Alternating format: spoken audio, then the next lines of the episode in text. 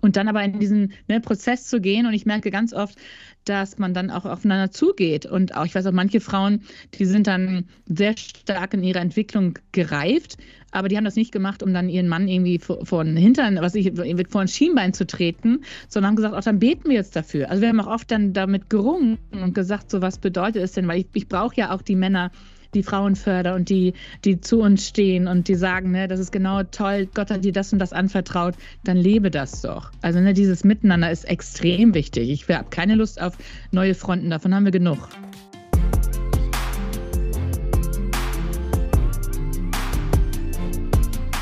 Ja, hallo ihr Lieben, herzlich willkommen hier bei Evas Töchter, dem Podcast rund ums Frausein in der Geschichte, in der Gesellschaft und im Glauben. Und wir befassen uns in der aktuellen Staffel mit dem Thema Frauen supporten Frauen.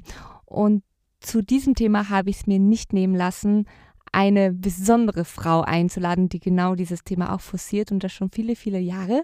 Und das ist die liebe Evi Rodemann. Danke, dass du dir Zeit genommen hast. Oh, so gerne. Vielen Dank, Adina, für die Einladung. Ja, du sitzt jetzt wo gerade? In meinem Zuhause, außerhalb von Hamburg, Stadtgrenze. Ah, genau. Okay. Und äh, ein bisschen hat heute die Sonne geschienen, also sehr schön. Oh, sehr schön. ja, schön, dass du dir Zeit nimmst. Und ich habe immer eine Einstiegsfrage, die ich persönlich sehr spannend finde. Und bei meinem Podcast ist so, du darfst auch immer nach Fragen ringen und die Antwort muss auch nicht hundertprozentig sein, sondern es ist, sie soll zum Nachdenken anregen. Und die erste Frage ist, wer bist du als Frau?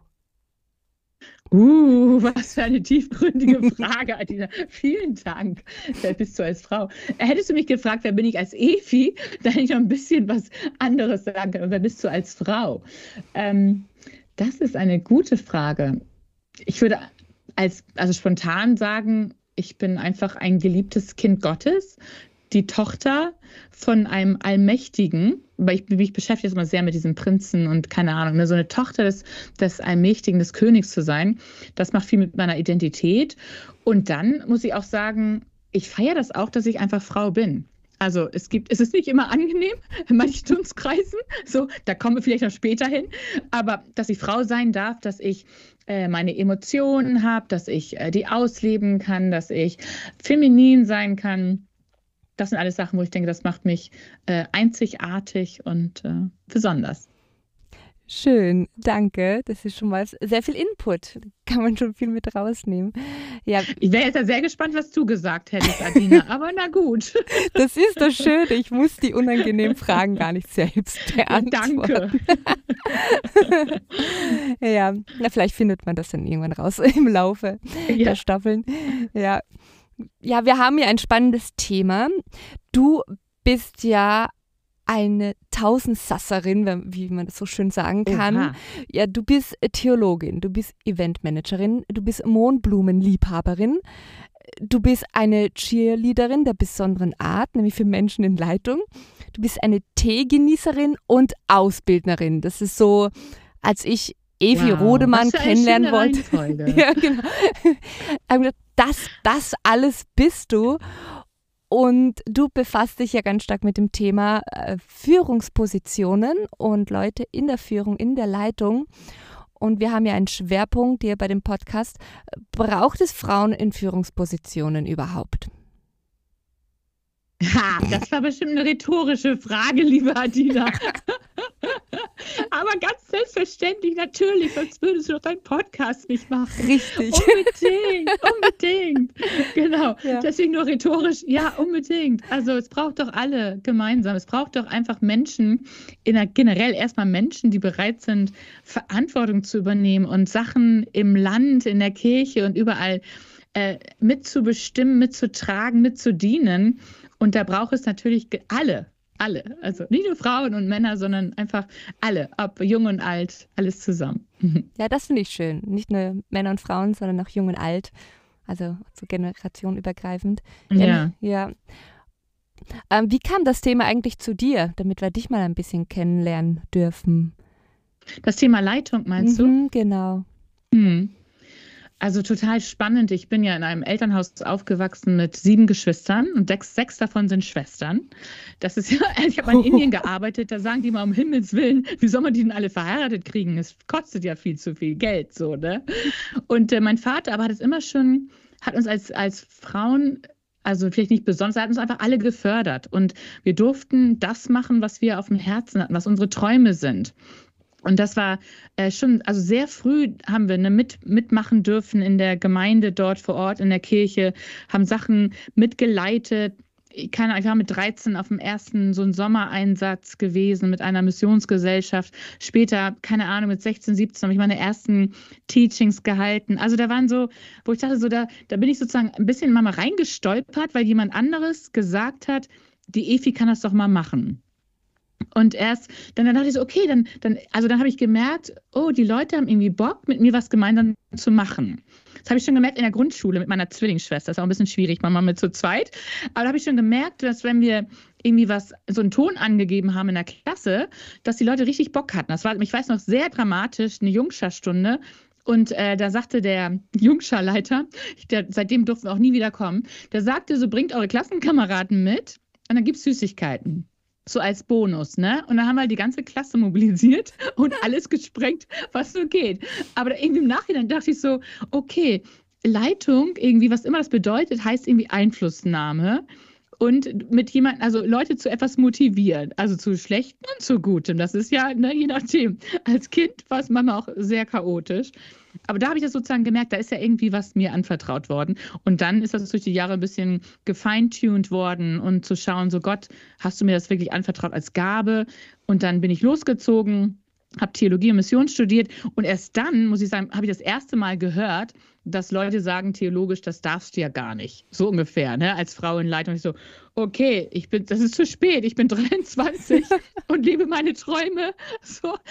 Und äh, ich wusste, Gott hat mich berufen als Kind und er hat gesagt, ne, du wirst einen Unterschied machen in dieser Welt. Ich habe keine Ahnung, was es bedeutet. Ich hatte dann damals in diese Afrika gehört für mich, ne? Und genau, und dann bin ich einfach losgezogen. Und ähm, manchmal jetzt, also je älter man wurde, umso mehr Widerstände gab es dann manchmal, aber es hat mich nicht daran gehindert, an dem festzuhalten, was ich als Kind gehört habe. Wow, voll spannend. Also, dass auch so den Support von zu Hause so früh erlebt hast und dann erst später so, aha, für andere ist es ein Problem, für mich ist so das Natürlichste von der Welt. Das finde ich voll schön. Ja, ja. ja. Was inspiriert dich persönlich als Efi? Mhm. Also mich inspirieren generell Menschen, die einen größeren Glauben haben als, als ich. Also ich habe, also ich würde schon sagen, Leute sagen, oh ja, die Efi ist mutig und macht und tut. Aber das würde ich sagen, ist manchmal auch gefaked. Also ich liebe es, Menschen ne, also zu folgen und da unterwegs mit denen zu sein, die, die mehr von Gott erwarten, die große Träume haben und die sich nicht von Widerständen irgendwie, also herumtreiben lassen oder was oder aufgeben. Und wenn ich dann, also auch jetzt gerade wieder, hatte ich Menschen um mich herum, die einfach ihre Geschichten mit mir teilen. Das bewegt mich, das lässt mich manchmal auch weinen. Und dann merke ich so, da geht mein Herz auf. Und dann selber aber auch, wenn ich dann ne, spüre, Gott spricht etwas zu mir und sagt, Efi, trau dich und mach. Und wenn ich das dann irgendwie, ne, kleinste, vorsichtige Schritte manchmal gehe, manchmal sehr angstvoll, dann zu merken, wie Gott sich dann dazu stellt das gibt mir richtig viel Energie und das lässt mich dann auch, ne, also fliegen und das lässt mich gerne aus dem Bett aussteigen, also ne, aufsteigen. Genau, das sind so Sachen, wo ich denke, da, da kommt dann das zusammen, was mich wirklich lebendig macht als Efi. Ja, schön. Du hast ja etwas ganz Besonderes, du hast etwas gegründet, das heißt Lead Now. Was genau ist das und was hat das jetzt mit mir zum Beispiel als Adina zu tun? Eine gute Frage. Kannst du mal, wie alt bist du? Nee, weil das ja dann sozusagen das Kriterium. Leider zu alt. Will, will ich mit dir noch reden? Na, Quatsch, Quatsch. Also ich mag ja das, was ich ja total spannend finde, dieses über die Generation hinweg, also miteinander Verantwortung zu tragen. Und dafür ne, sage ich, ist keiner zu jung und keiner ist zu alt. Aber mein Herzschlag gilt besonders der jungen Generation. Ich war 23, da habe ich mein eigenes Mission Statement geschrieben, hatte noch Mentoren und so, die da so rübergeschaut haben. Es war ein Prozess vom halben Jahr. Und da kam immer wieder so die junge Generation, dass die mir einfach so sehr am Herzen liegt. Die kann man auch noch ne, prägen, mit, mit denen kann man begeistert unterwegs sein. Die sind manchmal noch verrückter und machen Sachen, wo, äh, keine Ahnung, ältere Menschen sagen, auf gar keinen Fall und das probiere ich nicht und hast nicht gesehen. Und mein Herz schlägt einfach für diese junge Gener Generation. Ich habe viele Jahre in diesem Bereich gearbeitet. Also eigentlich seit ich Teenager war, ne, bin ich halt sozusagen reingerutscht in Jugendarbeit und es hat mich nie wieder losgelassen. Und dann hatte ich wirklich das Vorrecht, auf Europaebene so viele Sachen im Bereich junge Generation zu tun und auch ähm, verstärkt in den letzten Jahren junge Leitergeneration. Und dann war so die Frage, was mache ich mit dem, was Gott mir anvertraut hat und was mache ich auch mit Menschen, die eigentlich total eine Lust haben, mit mir was zusammen zu machen, aber oftmals gab es so Anfragen an mich, die, die gesagt haben, ja, kannst du, keine Ahnung, in unser Werk kommen und willst Missionsleitung machen oder was auch immer. Aber ich merkte immer, die wollten mich, aber die wollten nicht auch noch die junge Generation, also teilweise so mitnehmen, ne? Aber auf die ich ja richtig, also in die ich investiert habe, auch teilweise Jahre. Und dann war so ein bisschen irgendwann, dass ich den Push bekomme von Gott, so dann gründe halt deine eigene Organisation. Ich habe schon ein bisschen damit gewartet, weil ich dachte so, oh, will ich jetzt so einen Druck und dann Jahresversammlung und also so ein bürokratischen ne, Zeug so, aber dann habe ich einfach gemerkt, so Gott hat da die Tür aufgemacht und dann, ich hätte tatsächlich gerne einen anderen Namen gehabt für meine Organisation, aber ich habe gesagt, diese Organisation wird ähm, anders sein als das, was ich manchmal woanders erlebe. Wir werden nicht etwas anbieten für die junge Generation, sondern mit der jungen Generation. Das heißt, sie können überall mitbestimmen. Es gibt überall junge Leitende, die dann auch über mich bestimmen dürfen. Und äh, die haben dann diesen Namen ausgesucht, Lead Now. Also sowas zu sagen, wir warten nicht darauf, dass eine junge Leitungsgeneration irgendwann mal mitleitet, sondern dass sie es jetzt schon tut, heute, egal wie alt sie sind. Und daraufhin ist dann der Verein gegründet worden vor ungefähr drei Jahren. Und genau, jetzt sind wir fröhlich unterwegs und versuchen genau das zu machen, junge Leitende zu ermutigen, anzufeuern, durchzuhalten, bieten Trainings an. Und vieles ist einfach ganz organisch, wo immer wir denken, da, da geht gerade die Tür auf. Wir haben jetzt nicht so den strukturierten Dreijahresplan, das machen wir dann irgendwie, sondern wir sagen eher, wo öffnet gerade der Heilige Geist die Türen und Herzen und gehen dann dahin. Sehr cool. Und wie sieht das dann konkret aus oder was habt ihr da schon? Du hast kurz Trainings angesprochen. Wie, was macht mhm. ihr da dann genau? Wie kann man sich das vorstellen? Ja, also das, ähm, das Ding ist, dieser Verein ist ja sozusagen auf Europaebene angesiedelt. Das heißt, wir gucken Beispiel, keine Ahnung, jetzt hat zum Beispiel der Kosovo hat gesagt, Mensch und so, jetzt haben wir irgendwie, keine Ahnung, 20 junge Leitende. Es wäre super, wenn wir ein Training für die anbieten könnten. Ich war in vielen Ländern Europas, war ich ja schon unterwegs, auch in diesem Bereich. Und dann sagen wir, okay, macht doch mal eine Umfrage, guckt, was sind die Nöte und Bedürfnisse dieser Jugendleitenden. Und dann sage ich dann, dann kommen wir gerne in einem Team aber wir brauchen auch eure Stimmen vor Ort. Ich mache nichts einfach nur ohne die oder für sie, sondern sie müssen genauso mit unterrichten und machen und tun und mitbestimmen. Genau, dann gibt es so vielleicht so vier, fünf, sechs Länder, die gerade, mit denen wir gerade unterwegs sind. Ich begleite die türkische äh, Jugendallianz gerade, die sagen, hey, in diesem Bereich brauchen wir Connections. Kannst du Leute zu diesem Thema uns bringen? Kannst du irgendwie auf einer unserer Events kommen und reden? Also es ist ganz oft so eine Mischung zwischen Training, bisschen Speaken oder auch, dass ich manchmal einfach die Leute im Hintergrund begleite und mentore und das machen auch andere in meinem Team. Also immer zu gucken, was ist das Bedürfnis gerade und dann zu schauen, dass es wir sagen, wir wollen eigentlich einfach nur kommen und einfach ein Event für euch machen und dann, dann war es das wieder, sondern es soll irgendwie nachhaltig eine Wirkung haben und wie können wir die erzielen, indem wir miteinander, sagen wir, auf eine Reise gehen. Wir haben aufgeschrieben, zum Beispiel, wo wollen wir, dass Menschen in zehn Jahren stehen, weil sie mit uns durch gewisse Trainings und Mentoring oder was immer Begleitung gegangen sind. Wo sollen sie stehen? Also das als einen Prozess anzuschauen. Genau, und dann investiert man manchmal in einem Land besonders mehr und in einem anderen guckt man mal, was ist gerade dran und dann, genau, man fokussiert sich dann gerade, wo sind die offenen Türen. Voll spannend. Und siehst du irgendwie so einen Unterschied zwischen Männern und Frauen in, in dem Training mit jungen Leuten? Oder weil du bietest ja auch Coaching äh, für auch die ältere Generation, sage ich jetzt mal, ja. auch für Ältere ja. an. Siehst du da Unterschiede in der Handhabung, wie sie mit dem Thema Frauen in Leitung, Männer in Leitung umgehen? Also grundsätzlich bei der jungen Leitungsgeneration sehe ich wenig Unterschiede. Also ich würde sagen, ne, die sind also die sind alle voller Herzens, wenn sie das Gefühl haben, ne, Gott will sie da reinbringen in Verantwortung, sind die einfach erstmal mit Vollgas dabei und wollen tausend Sachen bewegen und manchmal übernehmen sie sich auch ein bisschen, aber genau mit vollem Elan und Herzen so. Und das liebe ich auch, deswegen liebe ich auch das an gemischten Gruppen. Aber ich habe schon auch gemerkt, dass es manche Bedürfnisse gibt unter jungen Leiterinnen, wo ich denke, okay, da gibt es noch Baustellen oder auch nochmal Herausforderungen, die sind anders gelagert als wie bei Männern. Ich würde jetzt nicht sagen, dass sie unterschiedliche Begabungen haben und dass das Gehirn irgendwie anders ist. Das sage ich alles gar nicht. Aber ich sage, dass wir manchmal noch unter Frauen noch andere Bedürfnisse haben als bei Männern. Und diesen, sag mal, gehe ich bewusst nach, um zu sagen, wie kann ich hier mit den Leuten, mit den Frauen an ihren Themen arbeiten, die ihnen helfen, um, um auch, auch ihre Strecke gut zu machen. Also allein dieses Thema Mama werden ist irgendwie, und darf ich noch Mama sein und Leiterin? Also wie kommen diese Sachen zusammen? Äh, wie geht das, wenn ich keine durch Berufungswechsel vielleicht gehe, äh, ne? Kinder sind nachher außer Haus, das sind alles so Sachen, die sind für, für Frauen manchmal noch anders gelagert. Oder auch die theologischen Kämpfe, die, die, die haben die Männer weniger. Äh, dann eher die theologischen Kämpfe damit, ob die Frau leiten darf oder nicht. Aber die Frauen haben oft, ähm, finde ich, mehr, als dass ich bei Männern das sehe, dass sie ganz große Fragen haben an ihre eigene Identität. So, wer bin ich und was darf ich? Sie haben weniger Selbstvertrauen. Und da, das ist so ein Punkt, wo ich denke, da muss ich immer wieder, da muss ich verstärkt mit ihnen arbeiten. Also an ihrer Persönlichkeit, dann als ihrer Persönlichkeit als Leiterin, aber auch dann an der Theologie. Und ich sage mal, Sie müssen ja alle gar nicht meine Theologie haben, aber Sie müssten sich für eine Theologie entscheiden, weil wir immer wieder in Frage gestellt werden. Und das wäre gut, wenn wir dann irgendwann mal dazu, darauf Antworten haben.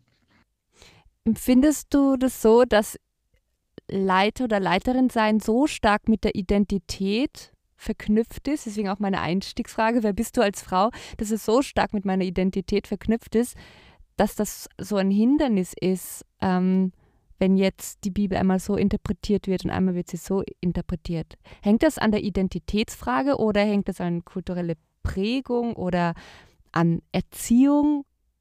Wie, mm. wie ist deine Erfahrung oder deine Sicht? Ja, also ich glaube schon, dass, dass die Punkte, die du genannt hast, sind eigentlich die Hauptgründe, dass es eher mit der kulturellen Prägung zu tun hat, mit dem Elternhaus und auch mit dem Gemeindeverständnis, wo du groß geworden bist. Das hat, und, und das prägt dann sozusagen deine Identität. Aber nicht deine Identität ist jetzt, du startest ja nicht mit der, sondern das ist ja sozusagen wie ein Gefäß, was gefüllt wird. Und dann merke ich so, wenn Frauen sich dann anfangen, frei zu strampeln, sag ich mal, von ihren Gefäßen, in denen sie sozusagen aufgewachsen sind, dann wird es halt spannend. Wenn zum Beispiel, ich merke jetzt gerade bei zwei Leuten, die sind verheiratet und da wird die Frau sozusagen stärker, selbstsicherer, sie weiß mehr, was sie kann und wer sie ist. Und dann kann es mal sogar Konsequenzen mitbringen für die Ehe äh, also wie, wie diskutiert man jetzt gut, wenn mit einmal die Frau nicht einfach nur, keine Ahnung, das graue Mäuschen ist und macht alles, was der Mann möchte oder keine Ahnung, in manchen Gemeinden ist das ja noch sehr stark dann ausgelebt, sondern zu sagen, nein, wer bin ich in dem ganzen Findungsprozess? Und ich würde schon auch eher sagen, also bei Frauen habe ich es weniger erlebt, dass sie sich so identifizieren, sehr mit ihrer, also Leistung vielleicht schon, aber nicht mit ihrem, mit ihrer Funktion an sich. Also, dass äh, sie jetzt sagen, oh, jetzt bin ich Leiterin und keine Ahnung, bin eine geile Sau und so, sondern eher, merke ich eher ganz stark, diese, diese Anfragen an einen selbst. Und ich merke auch, dass das bleibt, also das, hoffentlich wird das irgendwann weniger. Ich bin jetzt ja schon 52 und denke, hoffentlich wird das irgendwann weniger. Und es wird irgendwie weniger oder klarer im Kopf. Und trotzdem ist es ein Prozess, durch den wir immer wieder durchgehen müssen wenn irgendjemand mal kommt und dich ankackt für etwas, dann muss ich immer denken, okay, Evi, stellt es deine Identität in Frage? Nein. Macht es was mit deiner Leitungsposition? Nein. Aber macht es vielleicht was mit dir theologisch oder mit deinem Gottesverständnis? Dann manchmal vielleicht schon und da muss ich dran arbeiten, je nachdem, was da meine Punkte sind. Hm. Ja, das ist ein spannender Punkt. Vor allem, wenn sich der Charakter ja dann auch verändert, wie du angesprochen hast, die Situation mit dem Ehepaar. Hast du da einen Ratschlag, was ist, wenn jetzt eine Frau, die zuhört, sagt, ja, stimmt, eigentlich sehe ich das Thema so und so aus der Begründung, aber ich habe mich noch gar nicht getraut, da Position zu beziehen, weil ich erlebe es oft, dass Frauen sagen, ich weiß gar nicht, wie ich argumentieren soll oder eigentlich ist es für mich schlüssig, aber was mache ich jetzt damit? Wie, wie bringe ich das nach außen? Weil ich oft den Eindruck habe, die Frauen lassen es dann in sich. Ähm, manche schreien es raus. Also ja. Also es gibt dann so, manchmal habe ich das Gefühl, ja. so Extreme. Ja. Ja, genau. Ne, also die Balance war ja genau das Schöne. Also ich denke, ich will ja auch nicht militant jetzt mit meinen Überzeugungen unterwegs sein und dann zu sagen, hey, Leute, ihr müsst jetzt alle genau jetzt meine, keine Ahnung, egalitäre Haltung vertreten, sondern ich brauche ja diesen Prozess und ich brauche auch diesen Dialog. Und das wünsche ich mir, dass Frauen und Männer miteinander in den Dialog treten. Deswegen denke ich mal, es hilft auch, also natürlich ist das gut, wenn ich mit den jungen Leiterinnen an diesen Themen arbeite. Also sag mal, die Hausaufgabe ist, zurückzugehen zu deinen Pastoren oder Ehemännern oder was auch immer, um miteinander in diesen Dialog zu treten. Und ich habe gemerkt, indem die Mädels das machten, äh, erleben sie ganz oft gar keine Ablehnung. Sie dachten, es wäre eine Ablehnung, aber Sachen werden oft einfach gar nicht diskutiert. Und dann hat der Pastor gesagt, ich habe gar nichts gegen Frauen in, in die Reden oder die hier auch bei mir predigen dürfen. Ich wusste einfach gar nicht zum Beispiel, dass du das wolltest oder wie kann ich dich fördern oder lass uns doch mal gucken, wie können wir Frauen trainieren, um für die Bühne fit zu werden. Also da war gar keine Ablehnung, aber manchmal denke ich so, dass es ein keine Ahnung, ähm, es ist leichter, manchmal Männer fördern Männer, als Männer fördern auch Frauen. Und da bewusst sozusagen in diesen Dialog reinzutreten und zu sagen, natürlich kann das auch bei manchen Leuten wie was Unangenehmes erstmal bewirken. Und dann aber in diesen ne, Prozess zu gehen. Und ich merke ganz oft, dass man dann auch aufeinander zugeht. Und auch, ich weiß auch, manche Frauen, die sind dann sehr stark in ihrer Entwicklung gereift, aber die haben das nicht gemacht, um dann ihren Mann irgendwie von Hintern, was ich, vor ein Schienbein zu treten, sondern haben gesagt, auch dann beten wir jetzt dafür. Also wir haben auch oft dann damit gerungen und gesagt, so was bedeutet es denn, weil ich, ich brauche ja auch die Männer, die Frauen fördern und die, die zu uns stehen und die sagen, ne, das ist genau toll, Gott hat dir das und das anvertraut, dann lebe das doch. Also ne, dieses Miteinander ist extrem wichtig. Ich habe keine Lust auf neue Fronten, davon haben wir genug. Das stimmt. Äh, da, da ist eh die Frage, was ist so dein utopisches Bild von ähm, Führung oder von Leitung? Wie soll eine ideale Leitung aussehen? Ist sie Einzahl, ist sie Mehrzahl? Ähm, in welcher Konstellation? Was braucht eine gute und ja, gewollte Leitung? Hm. Das ist eine sehr große Frage, die man mit unterschiedlichen, also ich, ich finde es immer schon mal super wichtig, dass jeder von uns weiß, ah, wer ist er? So, auch wer ist der biblisch, also ne, wer ist der in Christus und dann zu schauen, wir haben alle unterschiedliche Führungsstile.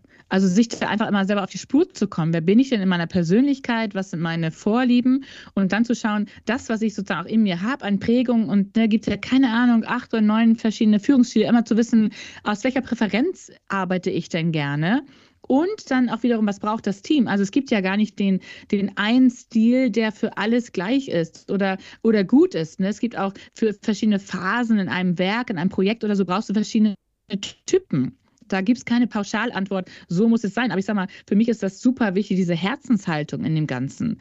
Also dieses zu sagen, ne, jetzt bin ich als Christin unterwegs und sage so, hey, wie bin ich mit Gott unterwegs? Ähm, wie sehe ich da auch meine Identität und meine Berufung? Und dann zu schauen, was ist das irgendwie das Potenzial, was ich bekommen habe, was ist das, was mir an Gaben anvertraut worden ist und dann zu sagen, hey, dann denke ich halt, das ist sehr biblisch, in Teams zu arbeiten, aber es heißt nicht, dass man gleich sagen muss, es muss immer nur eine Teamleitung geben. Das ist es nicht. Also manche Projekte kann ich guck mir die Gemeindegründe an, ja klar, die starten in Teams, aber je nachdem, was man für Typen hat, äh, braucht es dann jemand, der sagt so, ich gehe jetzt hier nach vorne und ich habe die Vision und, und ähm, ich denke, das Wichtigste, dass wir miteinander unterwegs sind, dass wir irgendwo Personen haben, wo wir Rechenschaft abgeben können, dass wir nicht alleine, also ne, das Gefühl, alleine unterwegs zu sein, alleine die Welt zu retten, dass wir jemand haben, dem also nicht nur Rechenschaft abgeben, der unser Leben reinsprechen darf, der uns begleitet, ich wünsche jeder Führungsperson, dass sie jemand hat, der ihr ins Leben reinsprechen kann. Und ich fand das so cool. Ich habe einige ne, ältere Leute um mich herum, auch gerade Männer, keiner, die sind 60, 70 und dann ist der ein Mentor irgendwie 80, 85 oder was auch immer. Also die gesagt haben, so ich will bis zu meinem Tod oder ne, solange der Mentor lebt, keine Ahnung, jemand haben, der mein Leben reinspricht. Und ich sage so, ich wäre, ich wäre auch nicht der, diejenige heute, ich nicht auch Mentoren und auch gerade Männer, die mich, in mich bewusst investiert haben. Ich habe leider keine Frau gefunden. Ich habe verschiedene Frauen in Leitung gefragt gehabt, ne, investiert ihr in mich, aber alle haben entweder gesagt, sie haben keine Zeit oder irgendwie hatten sie keine Lust auf mich oder es gab auch weniger. Und da denke ich, krass, ich, ich wäre gar nichts, also ohne diese Männer heute, die mich wirklich die Jahre von meinem Papa an begleitet. Und das, denke ich, ist das super Wichtige. Also, wo ist unser Herzschlag für Leitung? Was wollen wir damit erreichen? Geht es um mich, um meinen Bau äh, vom Reich, äh, vom, von meinem Reich oder geht es um das Gottesreich? Das hat viel mit Haltung, mehr für halt, also mit Haltung zu tun als mit irgendwie, wie, wie ist eine beste Leitung aufgestellt. Hm. Aber korrigiere mich gerne, wenn du da eine andere Haltung zu hast. Das finde ich spannend, Adina. Also ich finde auf jeden Fall spannend, was du gesagt hast, ähm, dass Männer ähm, bewusst in dich investiert haben und dass es gar nicht so leicht war, Frauen zu finden, die das möchten oder die dazu, ähm, die überhaupt da sind. Und mir ja. ging es als junges Mädchen, kann man ja schon fast sagen, ich werde bald 37, mir ging es ähnlich, dass ich mich gefragt habe, meine großen Vorbilder waren immer Männer, war auch echt ähm, über Jahrzehnte auch mein Vater. Und ich habe auch Ausschau gehalten nach Frauen, die, weiß ich nicht, die auch eine coole Socke sind, wo ich sage, ja, die, die sagen ihre Meinung, die stehen dazu, die, die, die haben auch ein Charisma, die strahlen etwas aus. In der Gegenwart bin ich gern und mit denen kann ich hochtrabend diskutieren und philosophieren. Das hat mir bei den Frauen oft gefehlt. Vielleicht ist auch mein gemeintlicher Kontext, aus dem ich komme. Ich weiß es nicht, das ist Mutmaßen. Und deswegen habe ich mich an Männern orientiert, weil die Diskussionen mir immer mehr gegeben haben als mit Frauen. Das klingt sehr klischeehaft, aber ich wollte halt nicht immer über Babys oder Hundewelpen reden. Und das sind so. Und dann habe ich ja, für mich total. beschlossen, als, als, ja, als junge Frau oder als Jugendliche, dann möchte ich zu der Frau werden, die ich selber nicht als Vorbild hatte. Das war dann so mein Ansporn in diesem ganzen Thema Führung, Leitung übernehmen. Und für mich ist Leiten auch kein Herrschen, was mir oft gesagt wurde, ja, predigen und leiten, das ist Herrschen über andere, weil du sie beeinflusst. Aber für mich ist Leiten und Predigen ein Dienen, weil ich, gerade wenn ich nicht zu Kindern spreche, es mir wünsche, dass vor mir mündige Menschen sitzen, die all ja. das, was ich sage, bitte auf die Waagschale legen und mit mir danach auch ins Gespräch gehen und sagen, ja, das ist okay, aber das ist nicht okay. Ähm, und deswegen ist es für mich kein Herrschen, weil ich erwarte, dass es geprüft wird und ich einfach so meinen Dienst ähm, an den Menschen verrichten kann mit der Art und Weise, wie ich begabt bin. Und ja, deswegen kann ich dem viel abgewinnen, was du sagst. Und muss da gar nicht hm. dir viel Das finde ich richtig gut. Das finde ich richtig gut, Adina. Weil ich habe dann gesagt, so meine ganz einfachste Definition von Leitung ist, äh, das ist ein Mensch, dem andere gerne folgen. Hm. Also, ne, dieses, da hat was mit zu tun. Ich inspiriere jemanden, genau das, was du sagst, und dann hoffe ich, dass die selbstständig dann überlegen, ne, möchte ich das jetzt oder nicht? Also so gewinne ich auch Menschen um mich rum mit jungen Leuten, in denen ich unterwegs bin. Ich, ich manipuliere die ja also nicht, sondern sag so, hey, ich mache euch, keine Ahnung, ein Fass auf und sag, hier sind Möglichkeiten, hier kannst du dich engagieren. Und entweder ist es die Möglichkeit bei mir oder ich vermittle dich weiter. Aber es ist immer dieses Einfluss nehmen und dann die Leute entscheiden lassen, ne? wenn sie, ob sie dir folgen oder nicht. Daran merke ich immer, ob man ein, ein Leiter ist, der, ne, der, der das sozusagen diese Kompetenzen mit sich bringt. Und das ist immer unabhängig auch vom Geschlecht. Ja, ja. Und ob beim Leiten und Führen auch der Mensch im Mittelpunkt steht. Oder eine ja. Ideologie. Also ich glaube, da scheidet es für mich halt auch, dann ist, ist es eine gute Leiterschaft vor mir oder nicht. Was möchte die Person gewinnen? Oder was sind die ja. Absichten dahinter? Ja. Glaub, ja, total, total.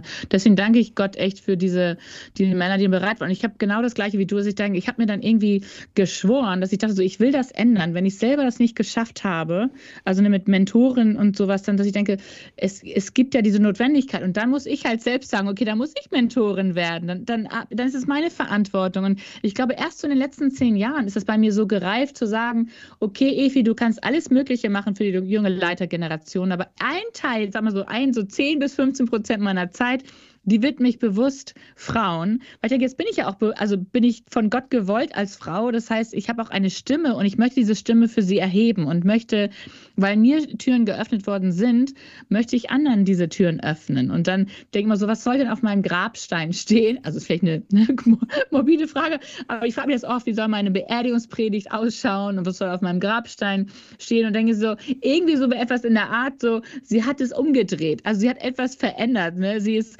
sag mal, in diese, in diese Lücke reingesprungen und hat da etwas drehen können. Also genau, es klingt alles noch nicht so ganz cool und sexy, aber irgendwann habe ich das bestimmt dann nochmal fertig aufgeschrieben. Ja, ja, was konkret drehst du für Frauen? Oder warum muss, was muss gedreht werden? Warum muss das gedreht werden? Wenn wir schon dein mhm. Bild jetzt verwenden. Ja, ja, ja, ja, sehr gut, sehr gut. Und es ist ja noch nicht so richtig ausformuliert, oder ich habe das gerade in meinem Kopf auch ein bisschen aus dem Englischen irgendwie heraus äh, interpretiert oder übersetzt.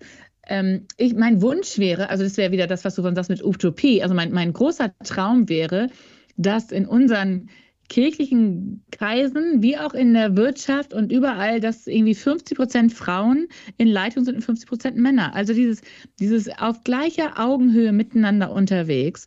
Und das ist ja noch nicht so. Gerade im freikirchlichen Sektor ist es noch weniger. Jetzt gerade mal sprechen wir mal für Deutschland. Und denke, ja, warum ist das denn so? Dann höre ich immer wieder, wie Menschen sagen, ja, ich habe die und die gefragt, aber die wollten ja dann nicht und denke, okay, was sind denn die Umstände? Also da bin ich ja total dankbar, habe ja mit, mit Campus Christus Schweiz dann auch mal so eine Umfrage gemacht, ne? warum möchten Frauen nicht in den Vorstand gehen? Also was hindert sie, mal dem nachzugehen? Oder ich hatte eine Umfrage gemacht unter jungen Leiterinnen, was bräuchten sie denn an Trainings? Was wünschen sie sich? Und ich merkte so, meine Ideen waren nicht ganz deckungsgleich mit ihren. Also da auch ne, zu justieren, was brauchen sie denn und nicht, was denke ich, was die anderen brauchen. Und dann, wenn Leute sagen, so, ich finde ja niemand für die Bühne oder für den Vorstand, dann denke ich so, okay, ist es jetzt eine, eine Feststellung oder ist es auch ein Auftrag an mich? Und ich merkte so bei manchen Sachen, dass Gott sagt so, also toll, Evi, wenn du schon diese Frage stellst, dann musst du auch bereit sein, etwas irgendwie hier zu machen. Und ich denke, oh Mist, so, ich kann doch nur einfach die Umfrageergebnisse und dann überlege ich mir, wen könnte ich jetzt zu seinem Glück inspirieren, der das dann machen kann. Also, und in dem Falle war es aber irgendwie nicht so, sondern Gott sagte, nein, Efi, wenn du es auf dem Herzen hast, ne, dann ermutigten mich in dem Falle auch Frauen, sagten, hey Efi, dann musst du was machen. Und unter anderem ist daraus dann so eine Speakerinnen-Plattform entstanden. Zu sagen, hey, ich kenne so viele coole Leute in den, im deutschsprachigen Bereich und wenn ihr die nicht kennt, dann tut mir das richtig leid, aber da möchte ich irgendwie einen Kanal, einen Weg bauen, dass diese Frauen gezeigt werden können. So, dann kann mir niemand mehr kommen heute und sagen, ja, ich habe, ich finde ja keine Frau für die Bühne. Dann denke ich so, klar, manchmal sagen die auch, kannst du mir bitte deine Favoriten nennen? Keine Ahnung, dann nenne ich die meine zehn Frauen oder hast nicht gesehen. Und, aber dann möchte ich sie auch feiern, dass diese Frauen jetzt auf die Bühne kommen. Und, not, und wenn das dann irgendwie ein Speaker Training oder was immer braucht, dann buche ich die Adina und sage, Adina, hier haben wir ja gerade das erste Mal gemeinsam miteinander erlebt dann, dann machen wir die fit für die Bühne. Also ne, das, ich versuche das sozusagen in die Richtung zu drehen, beziehungsweise dahin zu träumen und auch diesen Traum dann in jüngeren Frauen irgendwie auch groß werden zu lassen.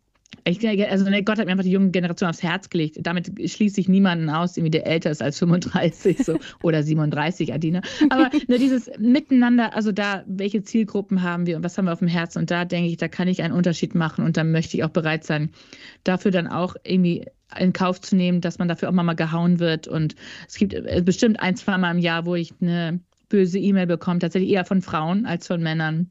Und denke, okay, dann nehme ich das so hin und sage, wir sind nicht alle immer theologisch auf einer, auf einer Linie, aber ich, ich, will, ich will hier den Unterschied machen. Und wenn ähm, ne, ich habe jetzt in meinem Leiterinnen-Training, habe ich irgendwie, keine Ahnung, bis zu 30 Mentorinnen gefunden, die bereit sind, in junge Frauen zu investieren. Also das, was ich nicht hatte, können wir jetzt der nächsten Generation anbieten. Und da nicht so, sind da nur alles so ganz kleine Sachen, an denen ich dran bin. Und das ist meine Schraube, in der ich irgendwie ein bisschen drehen kann. Oh, das ist schön. Also auch wie du gesagt hast, 30 Mentorinnen, die bereit sind, in andere zu investieren, das, das macht richtig Mut.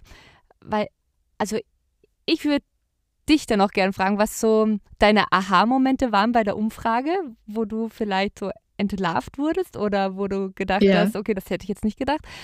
Ähm, meine These ist oft so, oder das, was ich in meinem Leben erlebt habe, ich wurde gar nicht an die Hand genommen, früh genug. Und, ähm, und dann hieß es ja, okay, mach. Also ich wurde dann quasi so reingeworfen Und, und dann ist, glaube ich, Charaktersache, dass manche sagen, okay, ich bin jetzt 30 und ich soll jetzt eine Predigt, also bei mir war es so, meine zweite richtige Predigt war dann gleich ein österreichweiter Jugendkongress, ähm, weil alles andere durfte ich nicht Predigt nennen. Das war dann Andacht oder Input oder Impulsvortrag. Hm, Zeugnis. Zeugnis, genau.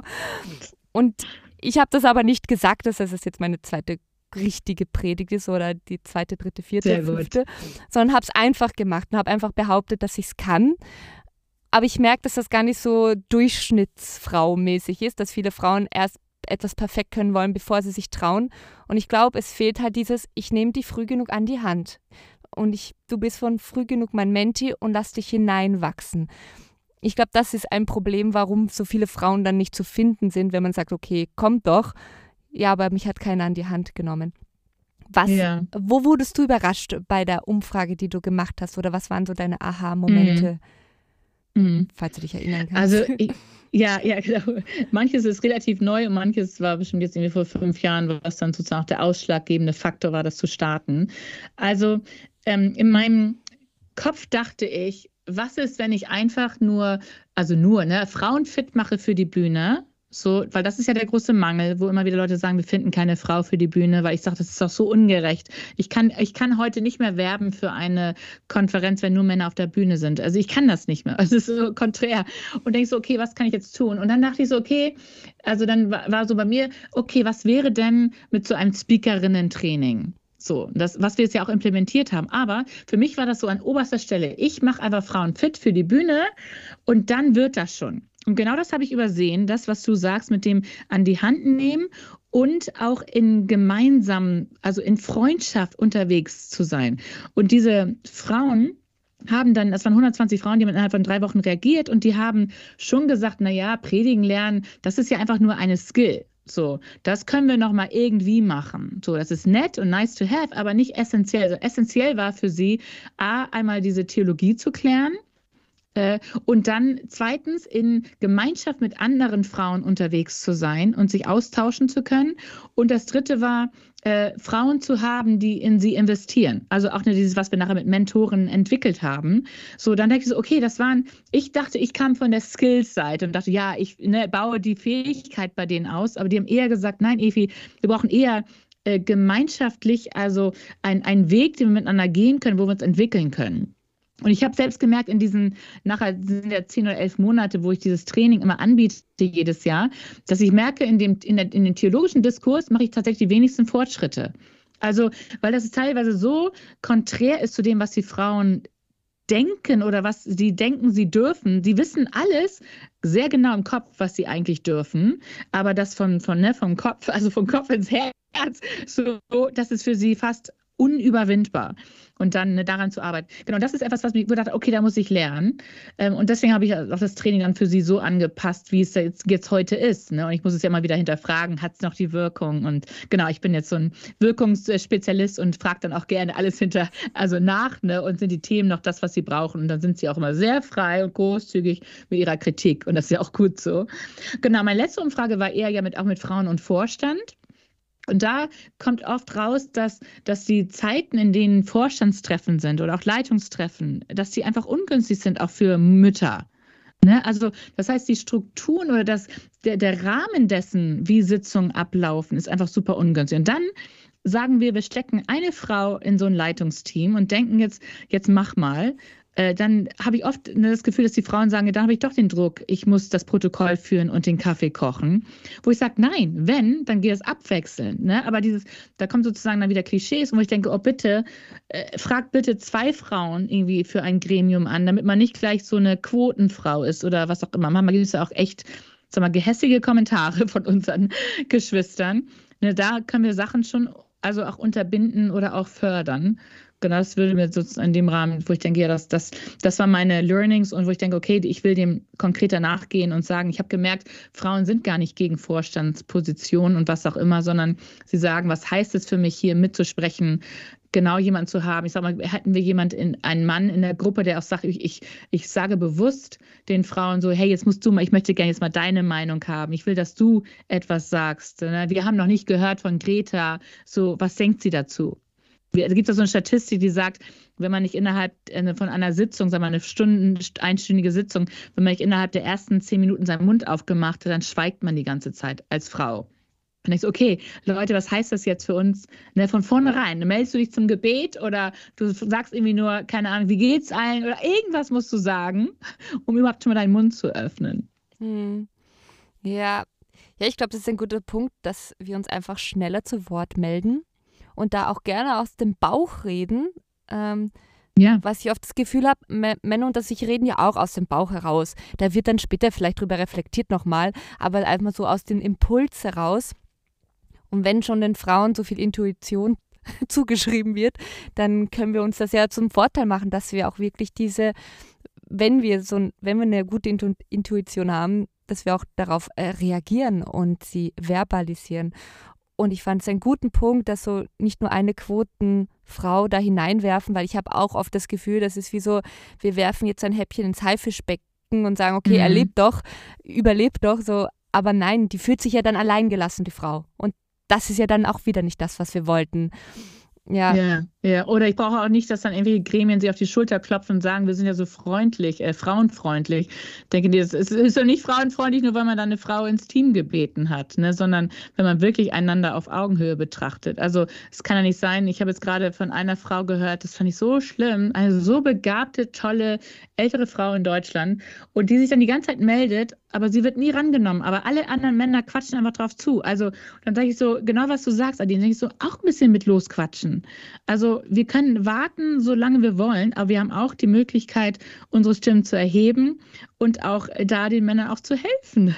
Und dann manchmal heißt es aber auch vielleicht ein bisschen weniger gefühlsbetont ne, zu reden und was auch immer, meine Sprache auch zu überdenken. Will ich das, also was mir wichtig ist, wie kriege ich das am besten rüber? Aber ich muss weder ein Mann werden, noch darf ich nicht mehr mein Pink tragen oder was auch immer. Das stimmt. Gefühlsbetont. Ich liebe Pink, falls ich es immer noch nicht gesagt habe. Es fehlt eigentlich noch in meiner Auflistung von, von, die, von dir. Oh, sorry. Und Evi man liebt Pink.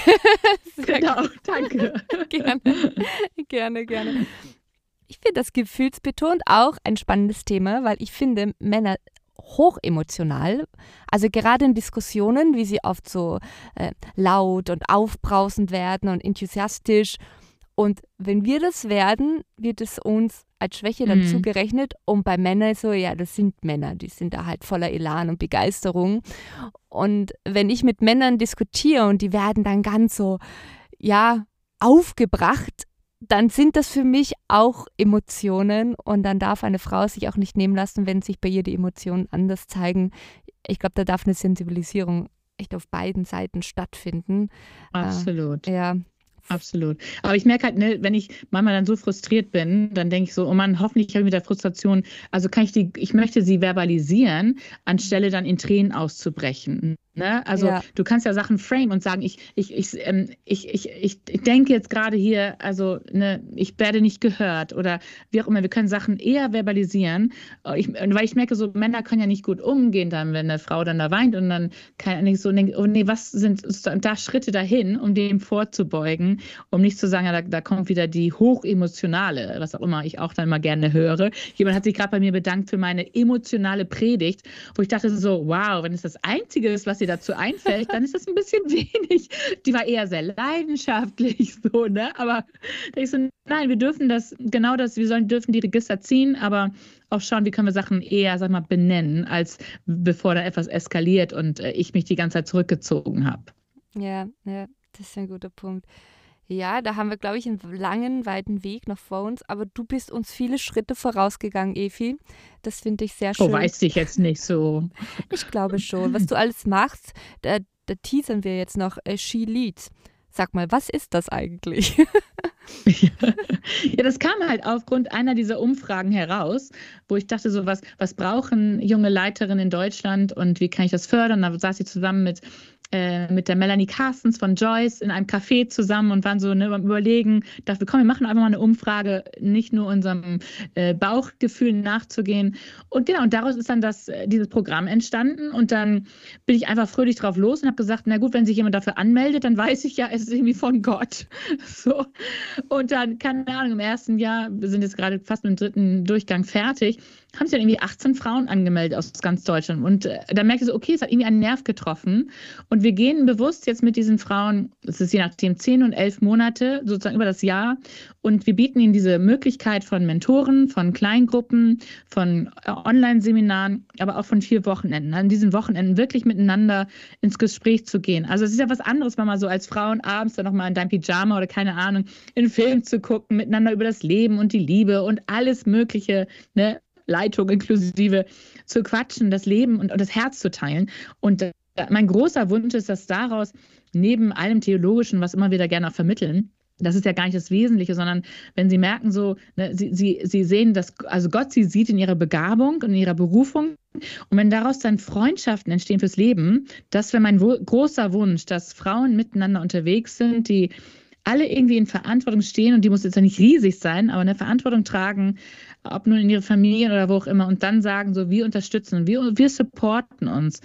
Äh, und wir machen gemeinsam einen Unterschied und, äh, und sich dann auch gegenseitig anfeuern. Wenn mal, keine Ahnung, hat eine der Mädels gerade ihre erste Predigt gehalten und dann wurde die wild geteilt in der Gruppe und alle haben Feedback und Applaus und wie großartig, es war auch wirklich großartig, ne? Aber das so miteinander diese Erfolge dann zu feiern, ähm, weil manchmal haben wir ja keine Leute um uns rum, die uns feiern. Und das ist das, was ich möchte mit Chiliz. Genau, in dem Fall haben auch wieder die Frauen dafür gew gewotet für den Namen. So, weil er war so, nennen wir das irgendwie keine Rahel, Esther oder irgendwas. Die haben gesagt, nö, Chiliz, sie leitet. Schluss, Punkt. Sehr gut, auf den Punkt gebracht. ja. Voll schön. Ja, das führt mich zur Abschlussfrage.